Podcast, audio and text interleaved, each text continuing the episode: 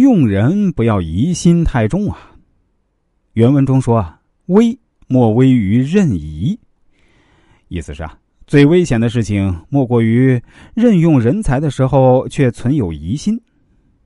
宋代的张商英注解说：“汉以韩信而任之，而信己叛；唐以李怀光而任之，而怀光遂逆。”王氏也注解说：“上疑于下，必无重用之心；下惧于上，是不能行其政。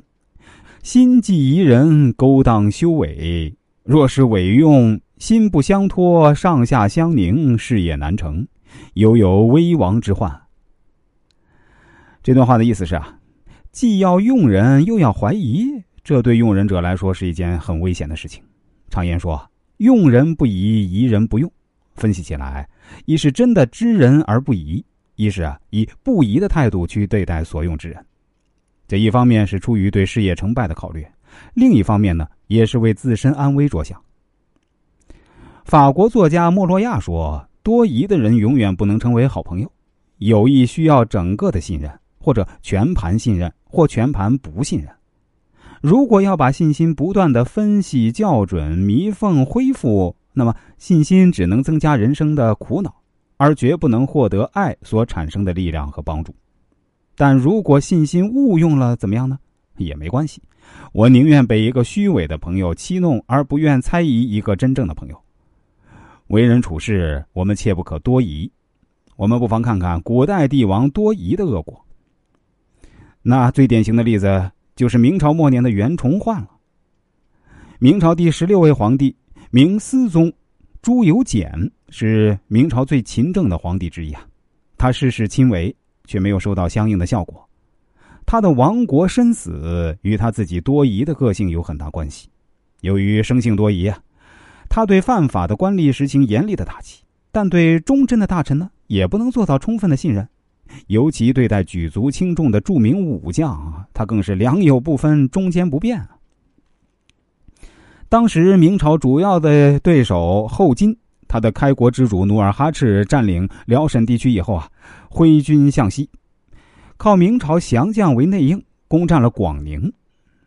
努尔哈赤死后啊，其子皇太极继续向明朝用兵。宁锦战役中呢，皇太极啊曾败在明朝大将袁崇焕手下。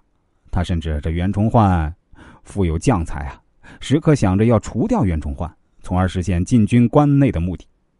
公元一六二九年十月，皇太极率军绕道内蒙古，从喜峰口入关，直逼北京啊！袁崇焕连夜挥师入关保卫京师，皇太极马不停蹄，一路攻克玉田、三河、香河，兵临北京城下。袁崇焕急忙率军赶往京师。抵达左安门时呢，身边就只剩下九千人马了。不想这时啊，城内是谣言四起，说这后金官兵呢是袁崇焕引过来的。袁崇焕虽然在广渠门外从凌晨打到傍晚，冲杀十多次，打退后金兵，但这朱由检仍然选择相信谣言。十月二十三日，袁崇焕请求觐见，遭到朱由检拒绝。朱由检是个猜忌心极重的人。对袁崇焕已有戒备，袁崇焕呢却丝毫没有察觉。后金军打到北京城下时呢，曾经活捉了两个明朝的太监，压在军中。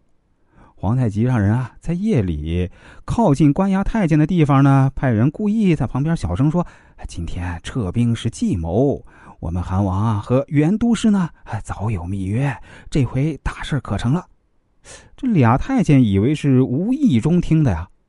后来，这皇太极又命人啊找了个破绽，故意放走了他们，让他们跑回北京城，向朱由检上奏袁崇焕通敌之事。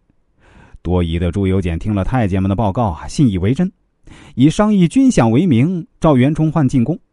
袁崇焕进宫以后啊，朱由检就以叛国通贼之罪把他逮捕。公元一六三零年，刚愎自用的朱由检把袁崇焕处以极刑。兄弟妻子都被流放到三千里外的不毛之地，就这样，一代爱国将领蒙受奇耻大辱，含冤而死。